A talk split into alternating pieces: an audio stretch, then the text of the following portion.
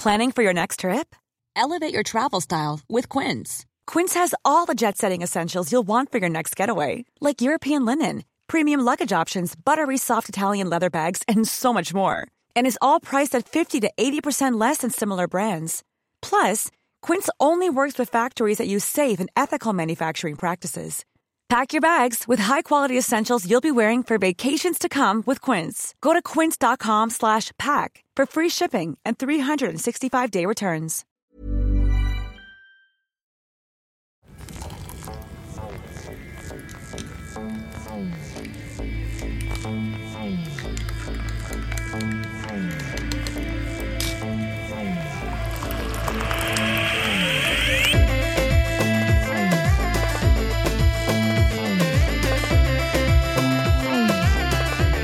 Nana. Nana. Nana. Nerner. Nana. Nerner. Nana. Nerner. Na 3, na 3. Nana. Na 3, na 3. Nerner. Nana. Nana. Nerner. Nana. Nana. Na 3, na 3. Nana. Nana. Nerner. Nana. Nerner. Nahna.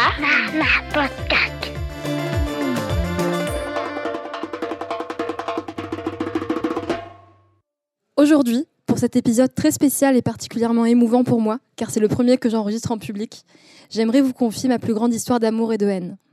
À l'heure où je vous parle, on n'est pas encore totalement réconciliés. À vrai dire, on entre à peine dans un processus de paix. Cette relation, vous l'aurez sûrement compris, c'est celle que j'entretiens avec mon corps. Mon corps, on l'a réifié, exotisé, fantasmé, rejeté, violenté, jugé. On a voulu choisir à sa place ce à quoi il devait ressembler. J'en ai fait baver, j'ai voulu le faire entrer dans un moule, et je l'ai détesté de ne pas répondre à mes attentes, ou du moins à celles des autres. Car oui, nous toutes et nous tous subissons des injonctions, ce n'est plus un secret. En tant que femmes, et en tant que femmes non blanches, nord-africaines, elles sont décuplées. Alors dans cet épisode, je nous invite à prendre une grande respiration et à relâcher la pression, au moins le temps de ce moment ensemble. À nous autoriser à être faillibles, vulnérables, vivantes. Loin de moi l'envie de nous rajouter une injonction à aimer notre corps, mais juste à faire un pas de côté et réaliser l'héritage qu'il porte, les épreuves qu'il a surmontées et la force dont il fait preuve chaque jour. Bienvenue dans Nerner Podcast.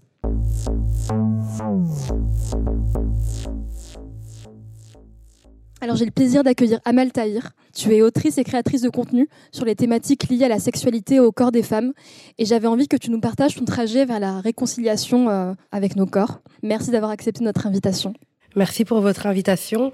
Déjà, je tiens à dire que c'est très touchant ce que tu as lu. J'ai eu un très long parcours avec mon corps, c'est-à-dire qu'en fait, j'ai souffert de troubles alimentaires pendant 9 ans. Donc voilà, j'étais tombée à 43 kilos parce que je, je mangeais pas pendant 2-3 jours, etc. J'étais très dure avec mon corps. On parle beaucoup de ce déclic, genre un jour on commence à s'aimer, mais en fait, c'est pas vraiment comme ça. C'est que on- c'est step by step. En fait, on commence à se dire, OK, mais est-ce que je mérite vraiment de m'infliger ça, etc. Euh, Moi, en fait, ma souffrance, c'était vraiment que je me comparais beaucoup au physique des autres. C'est-à-dire que je me disais, c'est vrai qu'elle, elle a des plus beaux seins, ou elle a un plus beau ventre, etc. Et du coup, j'étais de plus en plus dure avec moi-même.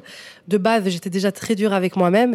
Et euh, du coup, bah, j'étais encore plus dure vis-à-vis de mon corps parce que, voilà, mon compte Instagram m'a beaucoup aidé aussi à, à découvrir qu'en fait, il y avait plein de femmes qui avaient le même corps que moi ou, ou les mêmes défauts, enfin, ce que la société appelle défauts. Et je pense que c'est ça qui m'a mis sur un chemin de réconciliation avec mon corps. Mais ça a été long et ça a été dur. C'est pas quelque chose euh, du jour au lendemain. euh, voilà, c'est un- une petite étape après l'autre, en fait. Et à ton avis, quelles sont les injonctions qui pèsent sur le corps des femmes euh, d'origine nord-africaine? Alors en tant que nord-africaine, bah moi je pense euh, aux cheveux. Par exemple, euh, moi j'ai les cheveux très bouclés et euh, c'est vrai que même aujourd'hui, si je suis pas à Bruxelles chez moi, je peux pas euh, voyager genre avec les cheveux bouclés parce que je sais que ça va être une galère. J'ai peur de me faire surprendre par mes cheveux bouclés. Je pense qu'il y a aussi bah, ce fantasme de la femme nord-africaine. Faut savoir que les femmes nord-africaines sont hyper sexualisées, que ça soit par le, le biais du porno, que ça soit par l'image des hommes qui se font. Donc il y a cette image un peu du corps à la Kardashian, un petit peu, tu sais, genre euh, le ventre plat, euh, des grosses hanches, des grosses fesses, etc. Et du coup, je pense que ça, euh, bah, c'est très oppressant en fait, parce qu'on n'a pas du tout toutes le même corps, quoi. Et est-ce qu'à l'école, tu as comparé ton corps à celui de tes camarades euh, qui étaient blanches ou qui n'étaient pas nord-africaines Tu avais eu euh, cette comparaison un petit peu avec le corps des autres Si on t'a en fait juste appris que tu avais un corps qui était différent, tu parlais des cheveux. Moi, je me suis lissé les cheveux pendant 20 ans. Donc ça fait que 5 ans que j'accepte mes cheveux volumineux et, bouclés et que ma mère déteste ça. Je me demandais si euh, tu t'étais comparé aux autres parce que moi, c'est ce que j'ai fait. J'ai vu des, des, femmes plus minces, j'ai vu des cheveux blonds, lisses, brillants qui n'étaient pas comme les miens. Donc est-ce que tu as eu ce phénomène, toi, plus jeune? Moi, en fait, j'ai toujours été dans des écoles principalement blanche, donc euh, où les élèves étaient principalement blancs. Donc je me comparais à ça, mais en dehors de ça, c'était aussi à la télé euh, aller dans les films, dans les représentations sociales qu'on a, bah, c'est souvent des personnes, bah, je sais pas, je pense par exemple au milieu de la mode, c'est très skinny, c'est très, euh, voilà, les cheveux blonds, euh, enfin voilà, une peau, voilà, comme ça.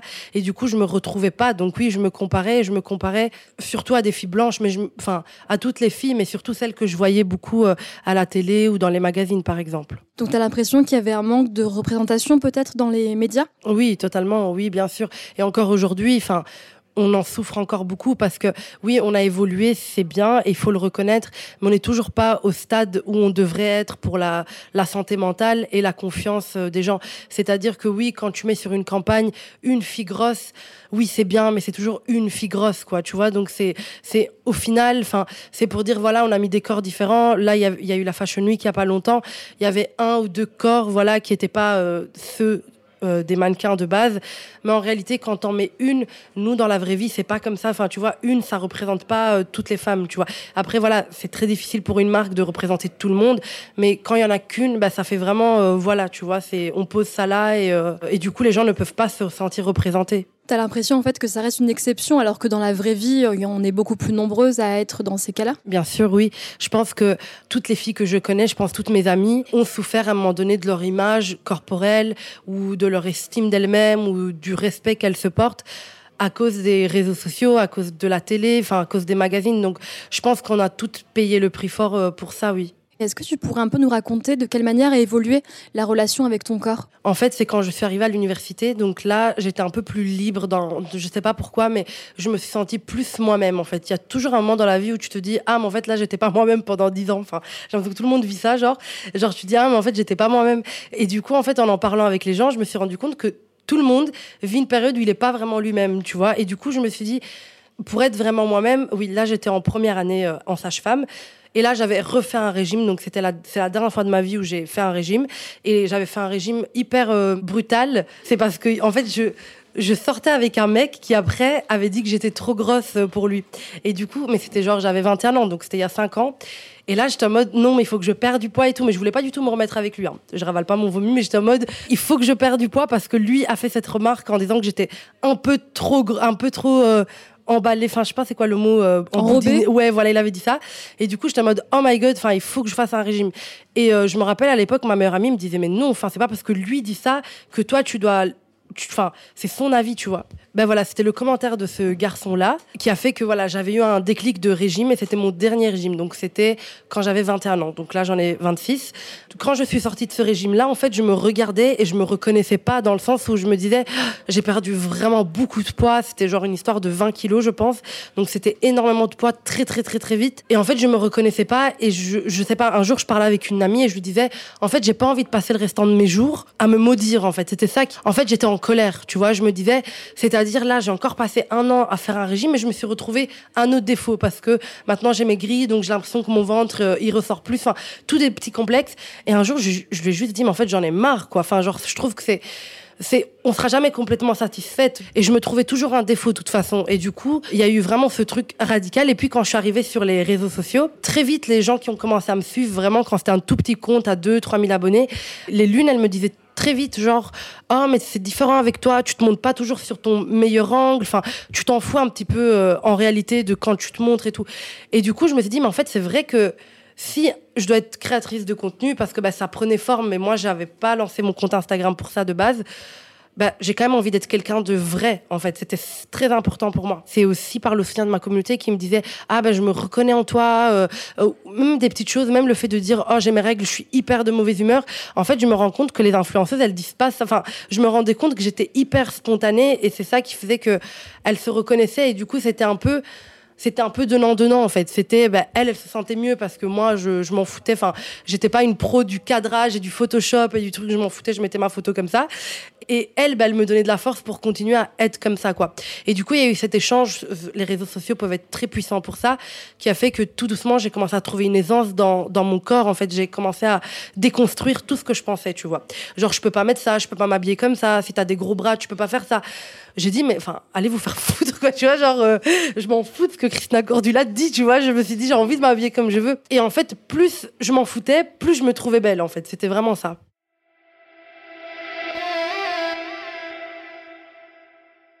Tu as parlé des règles. Euh, moi, dans ma famille, qui est une famille donc euh, marocaine, qui est extrêmement traditionnelle et, croyante, que j'aime de tout mon cœur évidemment, mais ça m'empêche pas de, critiquer euh, la société dans laquelle j'ai grandi. L'entrée dans la puberté, l'arrivée de mes règles et autres ont été des moments plutôt traumatisants parce qu'on ne m'a rien dit. On m'a plutôt, j'ai plutôt eu honte en fait de tout ça. Et je pense que si on m'avait donné des clés pour euh, vivre ces moments-là, ça aurait été vécu avec plus d'apaisement. Du coup, je me demandais comment toi tu étais rentrée dans cette période de ta vie et comment tu avais aussi découvert ta sexualité. Tu vas rire parce que ma mère a fait une fête pour l'arrivée de mes règles avec les voisines et tout. C'était, c'est le- ça c'est le truc. Je le dis encore à ma mère aujourd'hui. T'aurais jamais dû faire ça. C'était tellement gênant. En fait, j'ai eu mes règles, donc je commence à avoir un peu mal au ventre et tout. Enfin, tu sais, c'est des crampes. euh, tu vois les crampes des règles. Enfin, tu vois, ça commence à travailler. Et je sais que j'ai eu mes règles et je l'ai dit à ma mère, j'ai dit maman, j'ai du sang, enfin genre, mais tu sais, moi j'étais une, enfin je suis encore une malaiseuse, hein, donc j'étais en mode oh mon dieu, enfin qu'est-ce qui va, drama queen plus plus. Et euh, du coup ma mère elle a fait une fête avec ses copines voisines, elles sont venues, euh, j'avais du henné et tout, je me suis dit mais qu'est-ce qui va m'arriver ici? Ah ouais. Non mais tu sais que C'était son mariage, quoi, n'importe Euh, quoi. oui, je me dis, à deux doigts, je te montre les photos, tu penses que c'est un mariage forcé. Et genre, c'était vraiment, vraiment, il y avait des dates, du lait et tout. Elle était à donf, ma mère. Mais par contre, aucune explication. C'est-à-dire que voilà, j'ai eu euh, bah, mes serviettes euh, hygiéniques. Et moi, j'ai une, j'ai une relation. Faut pas que je parle de ça, sinon je vais pleurer. J'ai une relation très profonde avec ma grand-mère qui est plus là. Pardon. Les lunettes le savent. hein. Je pleure pour dès que je dis grand-mère, ça y est, c'est le mot clé. Mais voilà, il faut être à l'aise avec le fait de pleurer, on s'en fout. Et euh, en fait, voilà, j'étais très proche de ma grand-mère, mais voilà, c'est un peu euh, la culture marocaine. Donc moi, je suis marocaine à 100%. Enfin, ma mère, elle a été adoptée, mais bref, c'est une longue histoire. Et du coup, en fait, ce qui fait que ma grand-mère et ma mère, quand elles suivaient mes règles, elles me disaient, bah oui, tu as mal, mais c'est normal. Enfin, elle me disait tout le temps, c'est normal, c'est normal. Mais j'étais vraiment dans un état où je vomissais, où je me sentais pas bien. Et je disais, mais vous êtes sûre? Et elle me disait, oui, oui, c'est toutes les filles, c'est comme ça. Et en fait, moi, je comprenais pas parce que j'avais vraiment très, très mal et, et je savais pas vraiment comment gérer l'arrivée des règles. Enfin, est-ce que c'est gênant? Est-ce que c'est sale? Les garçons à l'école ont l'air terrifiés de, des règles. Enfin, donc, j'ai vraiment grandi avec cette image de les règles, c'est sale. Euh, personne m'a expliqué. C'est pas genre ma maman, elle m'a pris, elle m'a dit voilà, c'est euh, l'ovulation qui se fait pas, donc tu as des règles. C'est juste, t'es une femme maintenant. Et ce t'es une femme maintenant, je trouve qu'il est oppressant parce que non, je suis pas une. Enfin, c'est pas ça qui détermine que je suis une femme. C'est pas mes règles. Et ça veut dire quoi? Enfin, c'est limite maintenant tu peux tomber enceinte. Enfin, tu vois, c'est. Je trouve que on le présente dans un, dans un truc hyper stressant de tu as tes règles, t'es une vraie femme maintenant, genre t'as le mot vrai, tu vois, genre t'es une vraie femme. Et en plus de ça, fais attention parce que maintenant tu peux tomber enceinte. Enfin voilà, c'est le truc. Du coup, ça commence déjà à travailler dans notre charge mentale. Limite, c'est déjà notre faute. Tu vois, c'est déjà notre faute parce qu'on a nos règles. Et en plus de ça, t'es une vraie femme maintenant. Donc tout ce que tu feras après ce jour euh, compte fois mille, tu vois. Et c'est vrai que du coup, j'ai pas eu d'éducation spécialement. euh, J'ai appris que les règles, c'était le résultat de l'ovulation qui s'était pas faite à 21 ans, je pense. Je l'ai appris très tard. Tous ces détails de, des règles, je ne savais pas, quoi. Comment t'as fait donc pour, euh, pour parler aujourd'hui de sexualité? Que- Quel a été le déclic S'il y a eu un déclic ou autre chose? Parce que tu, tu dis donc qu'on t'a pas du tout appris ce que c'était les règles. Donc t'es allée chercher toute seule des, informations? Exactement. En fait, moi, je suis arrivée, je suis arrivée à l'école de sage-femme. Et là, en fait, déjà, faut savoir que j'étais la seule nord-africaine de, ma classe. Donc voilà, c'était, on n'avait pas du tout la même approche par rapport au corps. Je remarquais que les filles de ma classe avaient une meilleure éducation que moi euh, au niveau de bah, des règles et tout ça. Et du coup, bah, j'ai commencé à me renseigner. Et en fait, je me suis tellement renseignée que je suis devenue addict. Et je suis tellement devenue addict que j'en parlais tout le temps. Je voulais toujours en savoir plus. Et après, en fait, quand moi j'apprenais plein de choses, j'arrivais en stage et je voyais des femmes qui accouchaient, du coup, comme j'étais en sage-femme, qui savaient rien de leur corps, mais vraiment qui étaient en mode, ok, euh, j'écarte les jambes, vous me dites quand pousser et le bébé arrive. Et j'étais en mode, oui, mais c'est ton corps. Enfin, c'est pas un gynéco-homme, lol, qui va te dire ce que tu es en train de vivre. Enfin, c'est pas possible, tu vois. Et même en postpartum, moi, j'étais, moi, c'était vraiment mon domaine préféré. C'était le postpartum. C'était ma passion parce qu'il y a les consultations prénatales, l'accouchement et le postpartum. Et moi, c'est vraiment le postpartum. Je trouvais que c'était deep comme moment. Tu vois, c'est hyper compliqué. Enfin, je trouvais que j'étais d'un bon support pour elle parce que moi, je suis quelqu'un qui prend mon temps, qui, a, qui adore être là pour les autres. Et du coup, j'aimais beaucoup accompagner ces mamans. Et c'est vrai qu'elles connaissaient rien à leur corps. Genre vraiment, c'était, on leur disait, voilà, vous allez prendre cette pilule maintenant pour l'allaitement. Ok, ça va, je vais la prendre demain chez mon pharmacien. Et je les regardais, je me disais, mais moi, je veux pas vivre ça, enfin, c'est pas possible. Et du coup, c'est comme ça que j'ai ouvert le compte Instagram. C'était en rentrant de stage où je me suis dit, mais what the fuck, enfin, il faut que quelqu'un leur dise. Et du coup, j'ai commencé à, écrire et, partager les, infos. Mais je me suis vraiment éduquée toute seule où j'étais l'élève chiante qui posait 30 questions dans un cours pour bien comprendre et bien pouvoir transmettre ça. Mais ça a été de l'auto-éducation, en fait. Comment ont commencé tes relations avec les hommes? Parce que tu disais donc que tu n'avais pas forcément eu d'éducation sur la puberté et sur l'arrivée des règles. J'imagine que tu n'en as pas eu non plus sur les relations avec les hommes. Comment tu as abordé ça au début?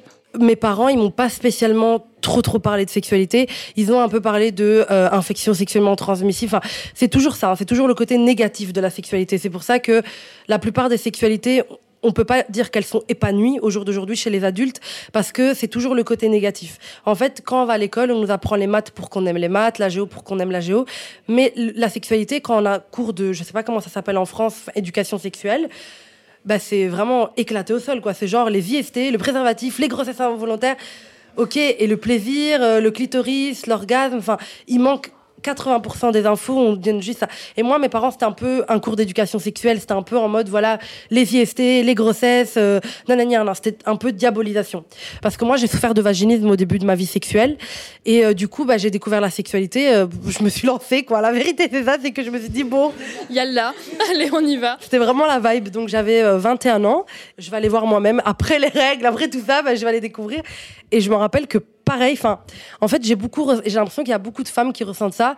Moi, je ressens beaucoup de injustice. En fait, je trouve les femmes quand on vit une première expérience qu'on nous a vendue de ouf, enfin, pour plein de choses, hein, euh, plein plein de choses, le travail, l'amour, enfin, plein de choses.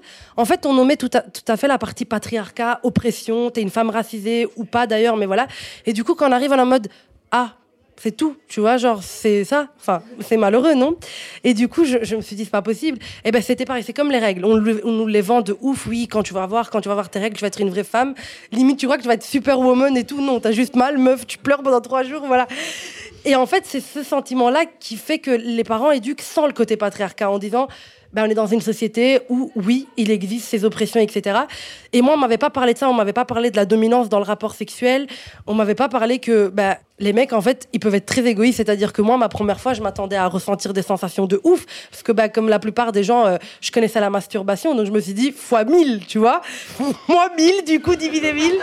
je me dis, c'est pas possible, c'est éclaté. Enfin, j'étais vraiment, en fait, j'étais vraiment choquée. C'est-à-dire, j'ai fait ma première fois, et genre, j'étais en mode, à ce moment-là, vraiment, et encore mes copines, elles me le disent, personne aurait pu se dire elle va devenir sexologue. C'est impossible. Genre, j'étais en mode, c'est tout. Enfin, genre, je veux dire, c'est quoi? Il n'y a, pas une vibe, il n'y a pas quelque chose qui se passe. Enfin, t'as mal, c'est tout, genre.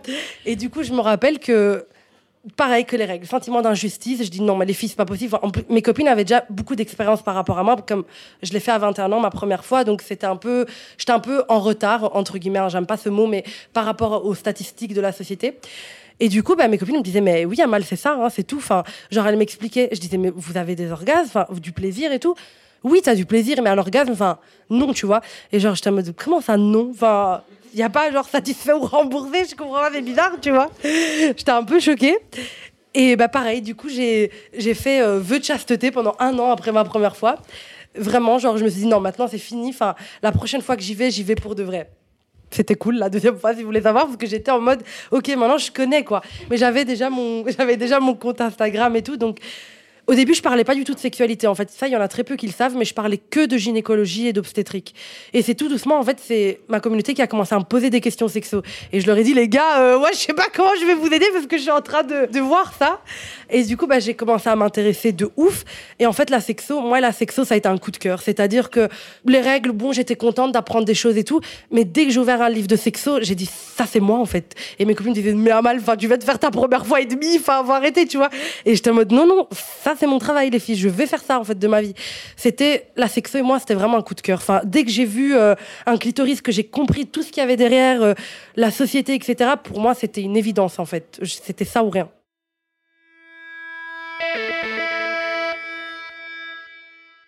Et tu as parlé de tes abonnés. Moi, je suis curieuse de savoir ce que, ce que te disent tes abonnés, notamment tes abonnés d'origine nord-africaine.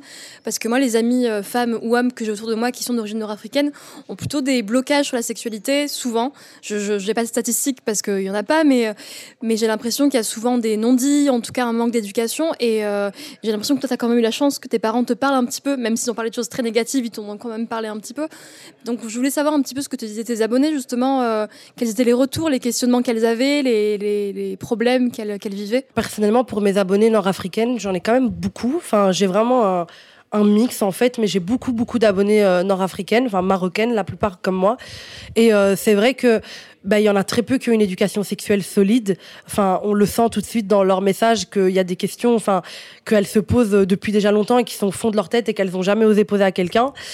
J'ai pas l'impression qu'en tant que personne, enfin femme nord-africaine, il y a vraiment une éducation sexuelle qui est faite. C'est-à-dire que les parents estiment que c'est tabou, que c'est sacré, donc il y a aussi ce truc religieux. Il faut savoir qu'il y a une double dimension, c'est qu'il y a le côté nord-africaine, mais il y a le côté religieux aussi.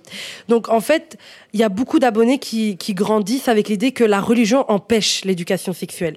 Et en fait, c'est ça le plus grand problème, c'est parce que la religion n'a jamais empêché euh, l'éducation sexuelle dans aucune des religions d'ailleurs qu'on connaît aujourd'hui. Il a pas, en fait, elles se bloquent parce qu'elles ont l'impression que c'est euh, c'est la honte quoi de parler de ça et que c'est bizarre.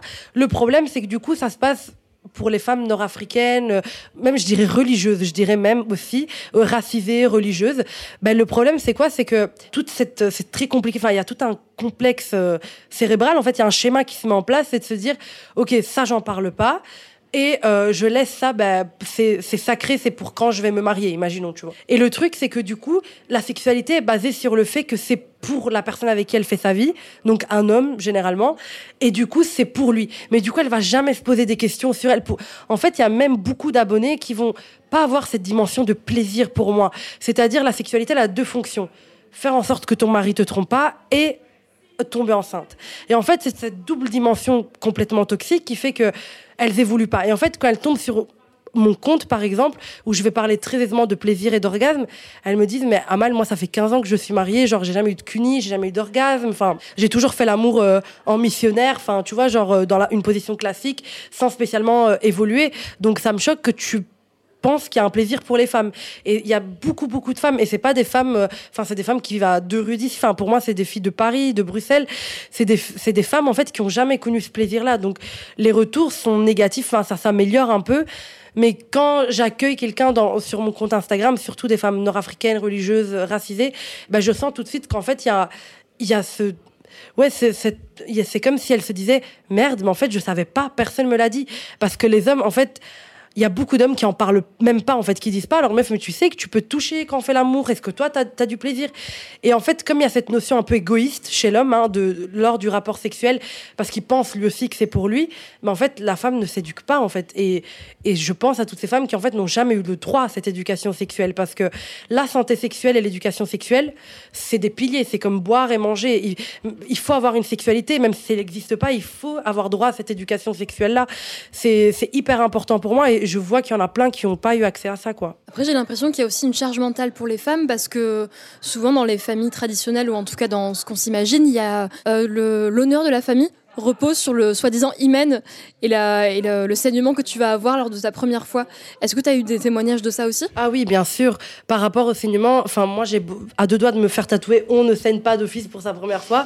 C'est vraiment un truc que j'entends tout le temps. Mais en fait, c'est parce que c'était à, à l'époque, hein, c'était le drap de sang. C'était ça qui était important. C'était ce drap de sang qui prouvait, qui aujourd'hui se fait encore dans certaines cultures, c'est de prouver la virginité de la fille par ça.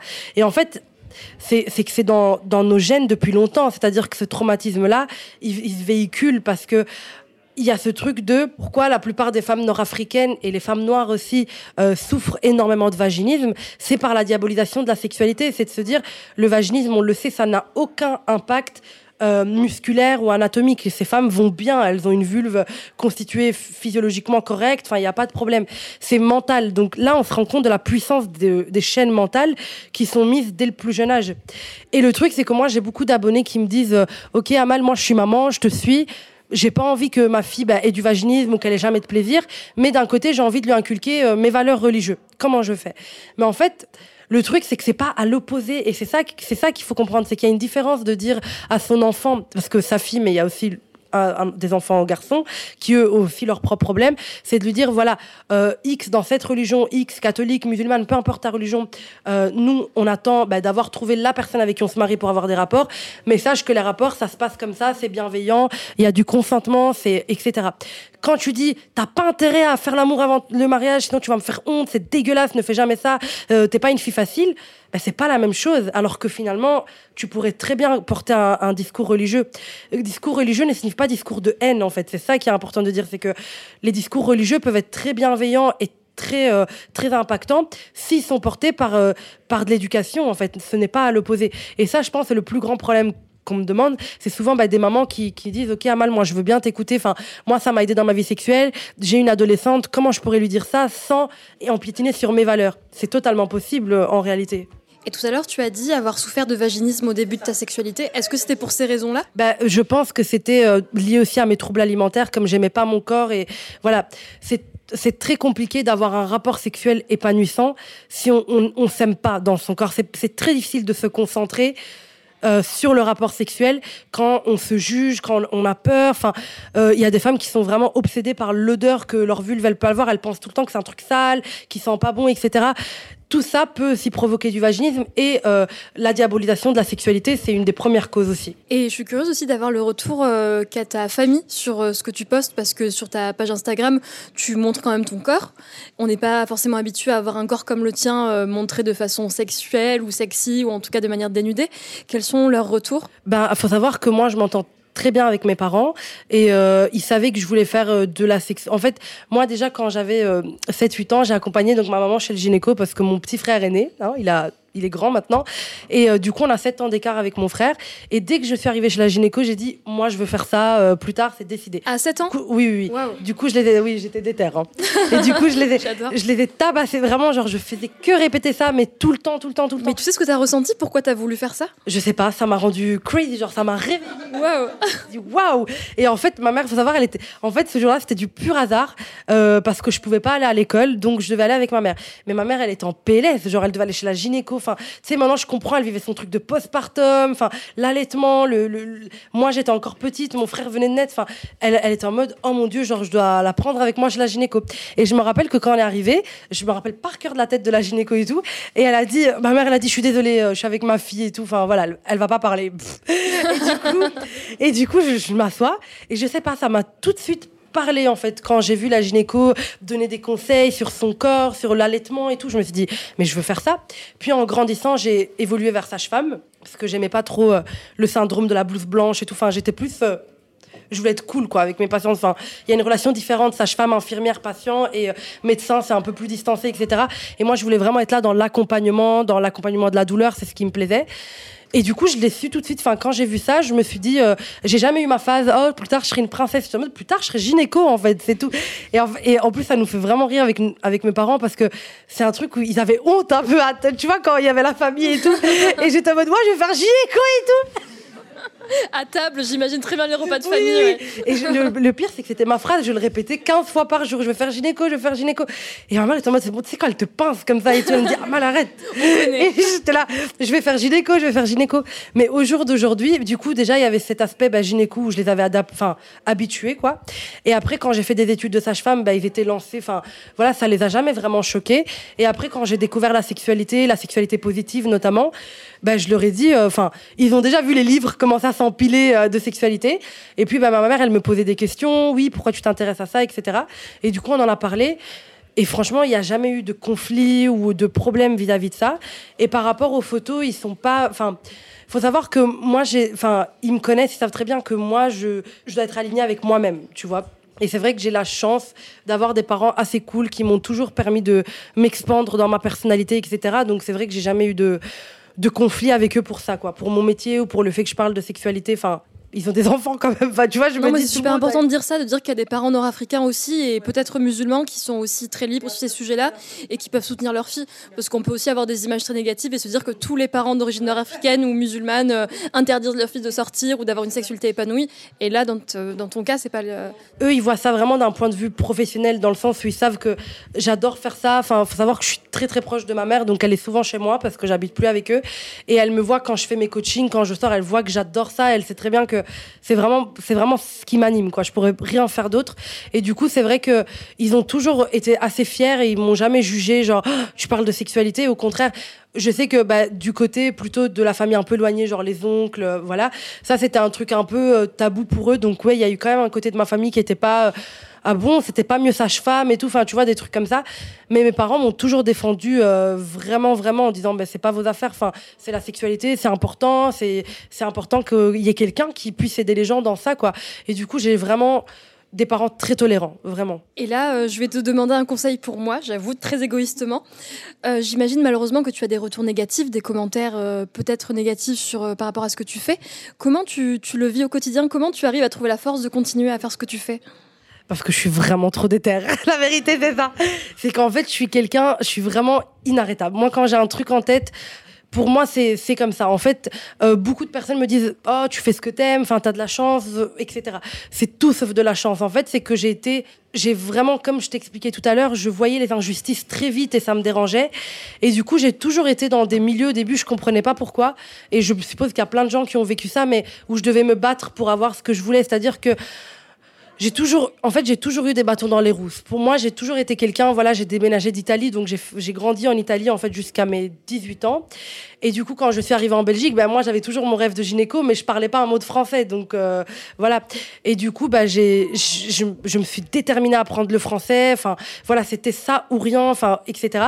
J'étais un peu nulle en maths, en sciences, etc. Ben, c'était, il a pas de souci, je vais apprendre. Enfin, en fait, moi, j'ai toujours été à me dire il n'y a pas de limite. Et ça, c'est beaucoup l'éducation de ma grand-mère, parce que ma grand-mère, en fait, elle faisait partie des, des premières femmes au Maroc à divorcer pour violence conjugale. Donc c'était très rare à l'époque, on divorçait pas comme ça pour violence conjugale, enfin, etc.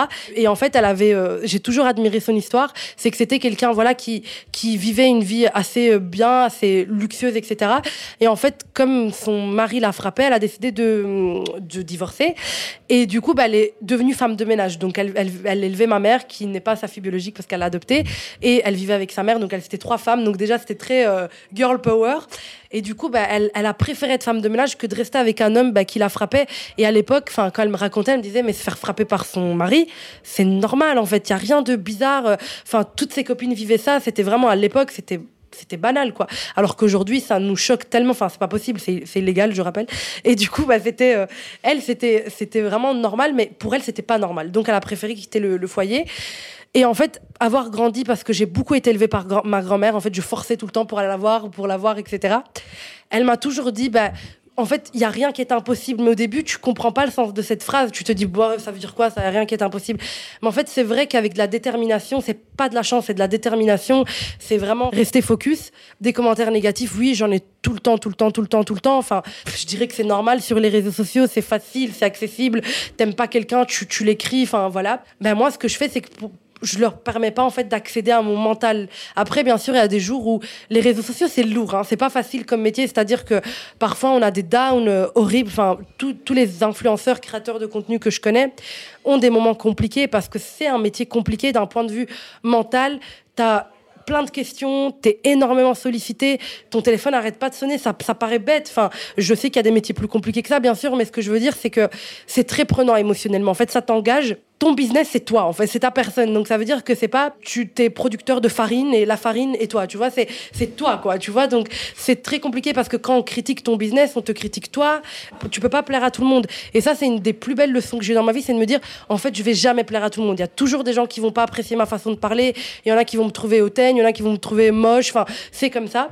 Et ça les regarde eux en fait. C'est eux que ça ça réveille quelque chose en eux et je peux rien y faire. Parce que moi j'ai remarqué que toutes les fois où j'ai eu un préjugé sur quelqu'un que je connaissais pas c'est parce que ça me renvoyait dans quelque chose que je n'avais pas travaillé en moi tu vois. Et du coup quand j'ai accepté ça bah, je me suis rendu compte que les autres faisaient pareil avec moi et j'ai mis une barrière entre moi et les haters.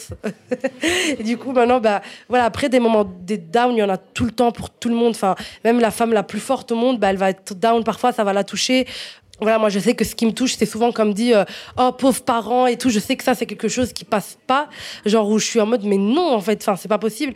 Et ça m'énerve parce que ou ce qui me touche le plus, je pense, c'est quand ma mère elle va voir. Je sais pas pourquoi elle fait ça, mais elle tape Amal Tahir mais tout le temps sur Twitter. Mais qui lui a mis Twitter, je sais pas. Et la dernière fois, elle était sur un groupe, elle est sur des groupes de recettes, de partage et tout. Et euh, genre, bah, il y a quelqu'un qui a mis ma photo en lingerie euh, Fenty en disant, enfin quel euh, pu, hein, le gros mot. Et pauvre Et du coup, genre, ma mère, ça l'a tellement touchée. Je pense que c'est ça qui m'énerve, c'est qu'à un moment donné, quand tu prends de plus en plus de place, au début, ça te touche toi. Et à un moment donné, ça touche ta sphère privée. Et je pense que c'est ça qui est dur, c'est bah, de, voir ta maman triste. Pourquoi ils disent ça? Enfin, c'est pas leurs affaires. Tu fais les photos que tu veux.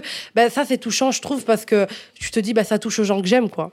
Il y a des auditeurs et des auditrices qui euh, vivent sûrement euh, des choses qu'on a évoquées ensemble. Qu'est-ce que tu pourrais leur euh, conseiller pour vivre au mieux leur sexualité et, euh, et le rapport avec leur corps? Alors, je dirais pour la sexualité, de pas hésiter à les consulter, en fait. Vraiment, des sexologues cliniciens, peu importe des psychologues aussi.